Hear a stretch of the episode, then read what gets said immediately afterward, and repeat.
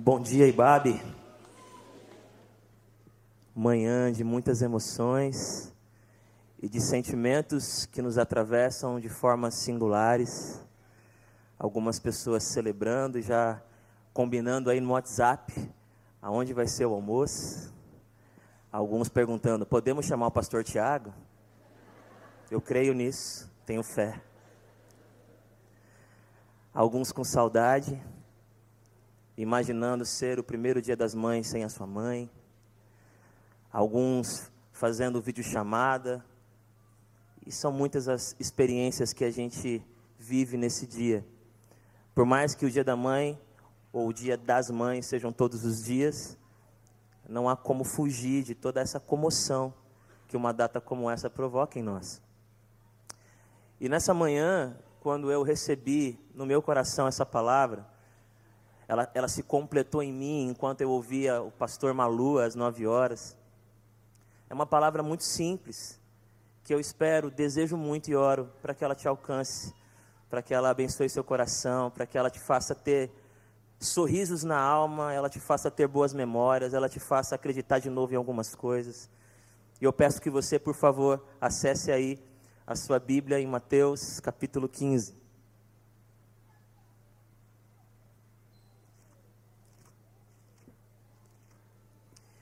E eu lerei a partir do verso 21. Você também que está em casa aí, um abração para você, mamãe, mamãe que está aqui também. Mateus capítulo 15, a partir do verso 21.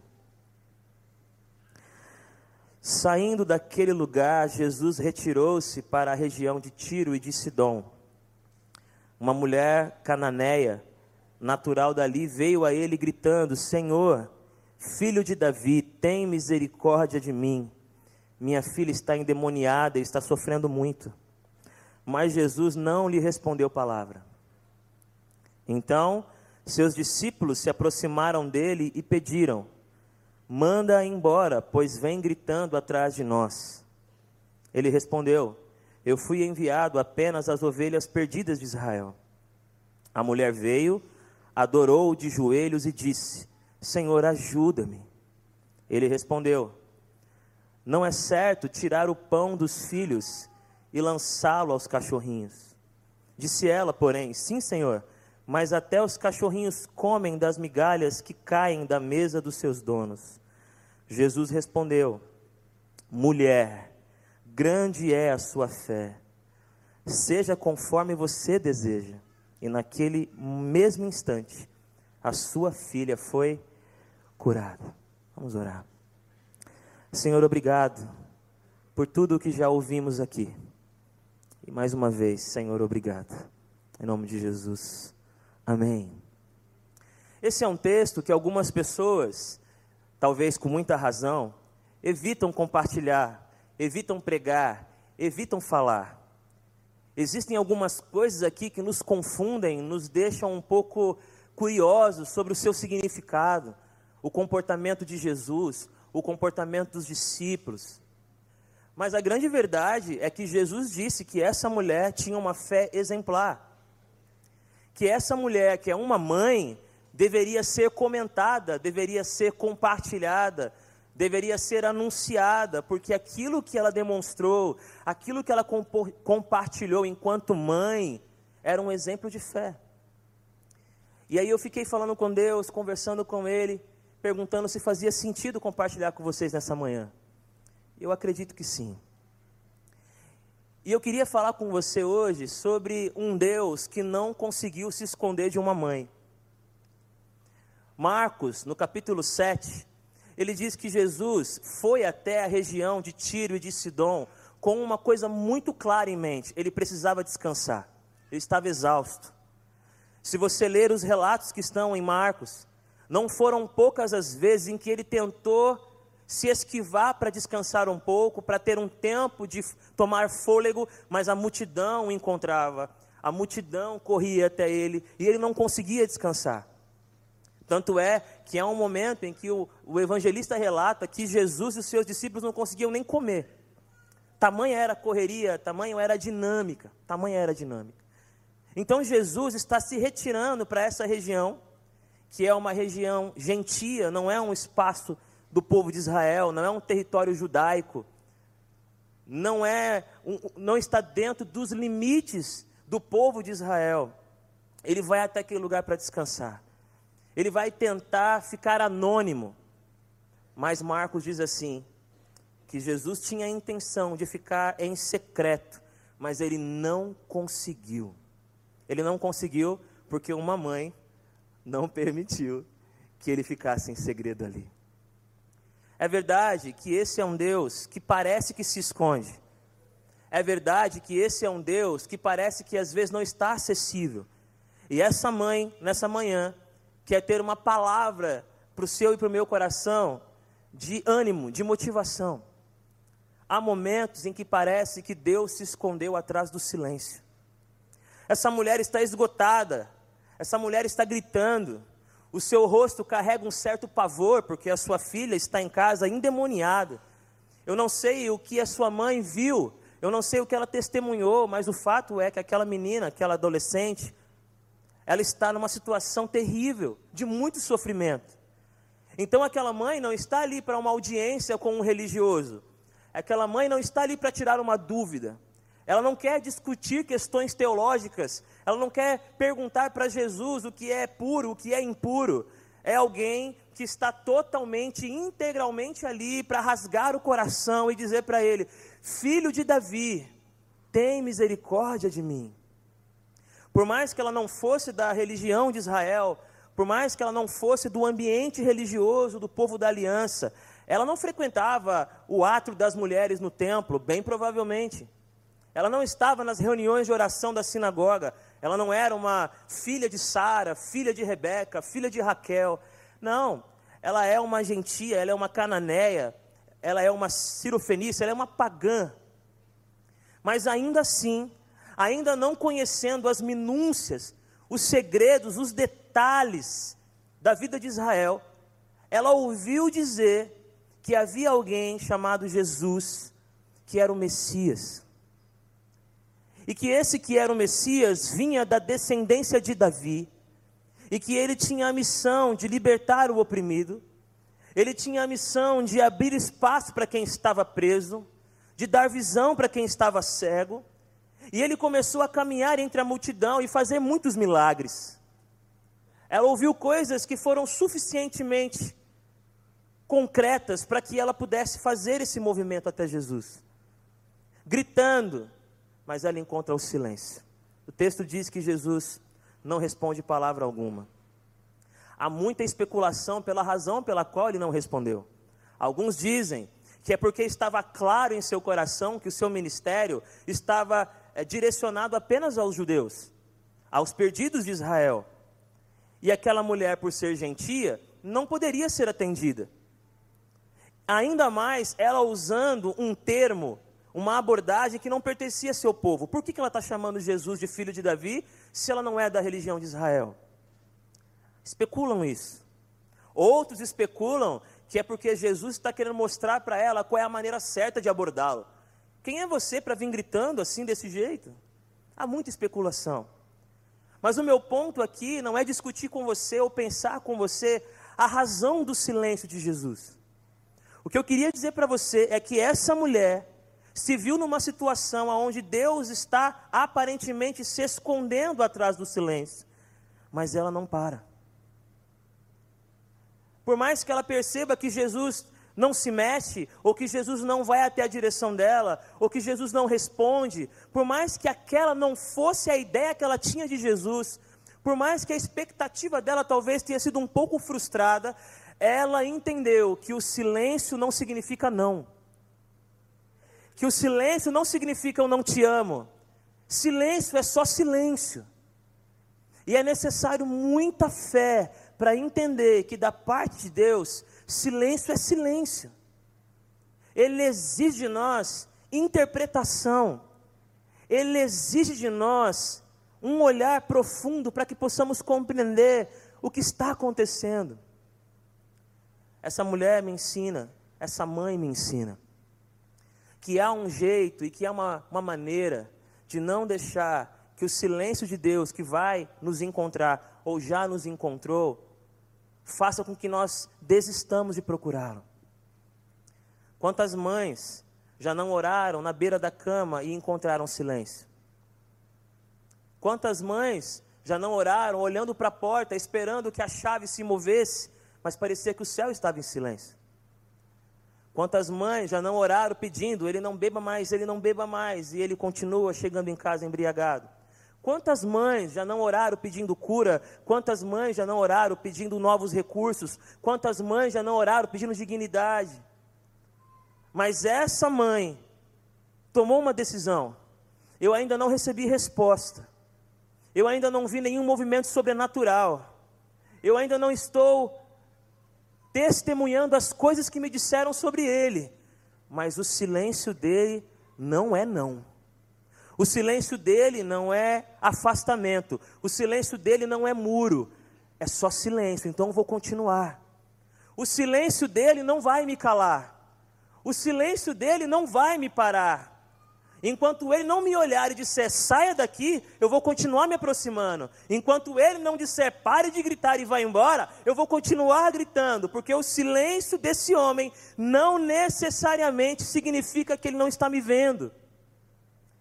Se nós queremos aprender algo muito especial com essa mulher, com essa fé, é que o silêncio de Deus não necessariamente significa o que está no seu coração. E um dos maiores problemas da nossa caminhada de fé é quando o silêncio de Deus causa um silêncio em nós. Mas o nosso silêncio é derrota, o nosso silêncio é incredulidade, o nosso silêncio é medo, o nosso silêncio é desconfiança, já que ele não fala, também não oro mais. Já que ele não fala, também não procurarei mais. Já que ele não fala, talvez ele não me veja. E nós vamos transformando o silêncio de Jesus em algo além do seu silêncio. Que fé tem essa mãe? Deus não vai se esconder atrás do silêncio. Porque se ele fizer silêncio, eu vou continuar buscando, eu vou continuar intercedendo, eu vou continuar procurando, eu vou continuar clamando. Tem porta nesse muro. Tem porta nesse muro. Só que essa mulher, mãe incrível, que tem alguma coisa muito grave para resolver ou para tentar ajudar, que é uma filha sofrendo, ela encontra uma segunda situação que parece que está escondendo Deus dela. Porque em certo momento ela percebe que os discípulos estão conversando entre si. Uau, é agora. Eles vão interceder por mim. Eles ouviram meu grito, eles vão puxar a roupa de Jesus. Jesus, vai lá! E ela escuta os discípulos dizendo: Senhor, manda embora. Ela está gritando atrás da gente, ela está incomodando, manda embora, Jesus. Há um momento na vida onde a gente, na caminhada de fé, esbarra com a incompreensão daqueles que estão perto do Senhor Jesus pessoas que falam em nome dele, pessoas que ensinam sobre ele, pessoas que carregam algo que aponta para ele, mas que quando nos ouviram gritando, não compreenderam a nossa dor, não compreenderam o nosso momento, não compreenderam a nossa circunstância, e ao invés de nos aproximarem de Jesus, ao invés de se tornarem um caminho até Ele, uma facilitação, pelo contrário, disseram para a gente ir embora. E pior ainda, não disseram para a gente, disseram para o próprio Deus. Disseram: Deus, essa igreja não é para ela. Deus, nós não temos tempo para resolver essa questão. Deus, esse assunto não tem a ver com a nossa fé. Deus, ela tem que procurar outro lugar. E nós não falamos isso verbalizando, falamos isso nos afastando, falamos isso não acolhendo, falamos isso tomando uma postura destrutiva. Quantos de nós na caminhada não, não, não esbarramos com pessoas que pareciam que estavam dizendo para nós: vai embora? Parecia que estavam dizendo para nós: você não entendeu? O seu lugar não é esse, você está fora do portão, você está fora do território. Não é assim que as coisas funcionam aqui. Você não entendeu muito bem o que é caminhar com Jesus. Talvez você tenha se sentido ou esteja se sentindo incompreendido na sua dor e no seu grito grito por justiça, grito por atenção, grito por igualdade, grito por cura. mas você gritou tão alto que aqueles que estavam perto de Jesus não te compreenderam. Tal qual aqueles que disseram para Bartimeu: pare de gritar, pare de gritar. Muitas pessoas estão dizendo para mim e para você: pare de gritar. Não é tão grave assim, não é tão difícil assim. Você está sendo muito excessivo nesse seu sentimento. Pare de gritar. Mas não pararam para sentir o seu coração acelerado. Não perceberam a sua mão suada. Não pararam para ouvir direito a história que está acontecendo. Incompreensão. Mas aquela mulher é mãe é uma mãe que diz assim: a incompreensão não vai me impedir de continuar buscando a Jesus. Ei, João, eu sei que você é um discípulo amado. Ei, Pedro, eu sei que você é meio intempestivo. Felipe, te respeito, mas eu estou procurando o mestre de vocês e vocês não vão me parar.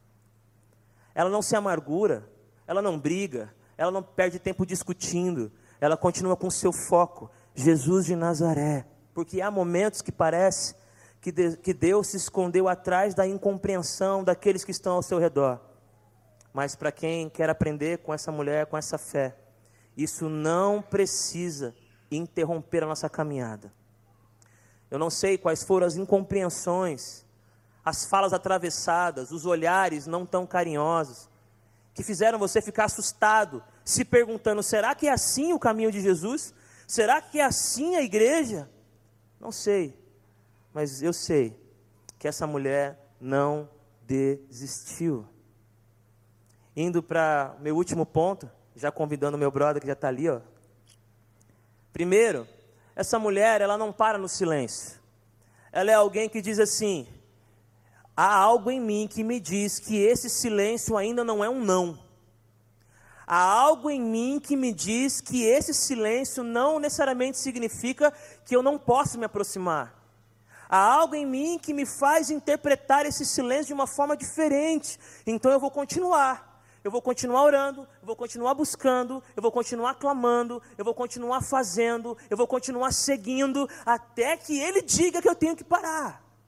Essa mulher, ela não deixa que a incompreensão seja uma cerca limitando o seu espaço. Essa mulher não deixa que as experiências negativas nos corredores a caminho da fé faça com que a sua fé pare nos corredores. Ela é alguém que está dizendo: Ó, eu já entendi que aqueles que caminham com Jesus não são perfeitos. São homens, muitos homens, eu apenas uma mulher. Talvez eles não consigam entender o que eu estou sentindo. Talvez eles não consigam parar para ouvir meu grito mas eu vou continuar. E ela se ajoelha aos pés de Jesus, ela adora Jesus com a sua postura, e ela diz mais uma vez, ela muda a oração dela, eu acho isso demais. Ah, filho de Davi não funciona? Vou orar outra coisa, Senhor, socorre-me. Ah, não é o termo certo? Eu não tenho a teologia certa, eu não quero saber, há uma dor em mim me impulsionando até o Senhor há uma dor em mim dizendo que só há esperança em Ti. Então eu mudo o jeito de falar, eu não estou apegado a isso. Senhor, socorre-me. E as duas respostas que ele dá, um pouco antes disso e depois dela falar isso, são muito estranhas. Primeiro ele diz: palavras daquele que ela foi buscar. Cabe a mim cuidar daqueles que são os perdidos de Israel. Eu vim buscar esses, eu vim cuidar desses. Essa frase parece tão estranha, do tipo: Ei, eu estou chorando aqui, eu estou gritando aqui, você está dizendo que eu não faço parte do seu ministério? Que esse ministério não é para mim, não, a minha causa eu tenho que procurar outro lugar. Parece que é isso. E depois ele ainda diz: Ó, oh, não é certo tirar o pão dos filhos para dar para os cachorrinhos. Meu irmão, que mãe quer ouvir isso? Ah, mas aí eu vou me arriscar aqui. E depois os pastores arrumam vou me arriscar. Ela não deixou que o mistério escondesse Deus dela. Há coisas que Deus diz que a gente não consegue entender naquele momento. Há coisas que Deus fala para nós que no estado emocional que nos encontramos parece que não faz tanto sentido. Deus é muito maior do que nós. Deus não cabe em nenhuma mente, Deus não cabe em nenhum sistema. É óbvio que ele revelou de si para que nós tivéssemos como nos orientar, saber com quem nos relacionamos. Deus, em Jesus, está dizendo para aquela mulher: Ó, existe um plano eterno. Primeiro são os de Israel, depois nós iremos para os gentios. Mas aquela mulher, ela não está ali para discutir com Jesus. Tudo bem, Jesus, é verdade, tem um plano eterno aí, mas eu vou continuar gritando. É verdade, Jesus, tem algo aí que faz sentido para vocês, mas o que faz sentido para mim agora é continuar gritando. Eu vou continuar gritando. E quando ele diz: Não, pode continuar gritando, mas não é certo tirar o pão dos filhinhos para dar para os cachorrinhos. A mulher escuta isso e ela não se ofende. Pelo contrário, ela concorda. Ela diz assim: sim. Sim. Pode ser que eu não seja a mesma mulher que frequenta a sinagoga e o templo. Sim. Pode ser que o meu idioma seja diferente, sim. Eu até oro diferente, pode ser.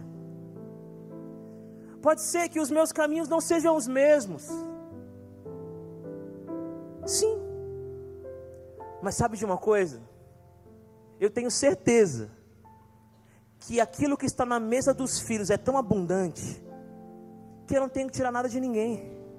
Basta uma migalha para que a minha filha se levante. Senhor, eu estou entendendo o que você está falando. É uma parábola isso aí. Eu fiquei sabendo que você fala por parábolas.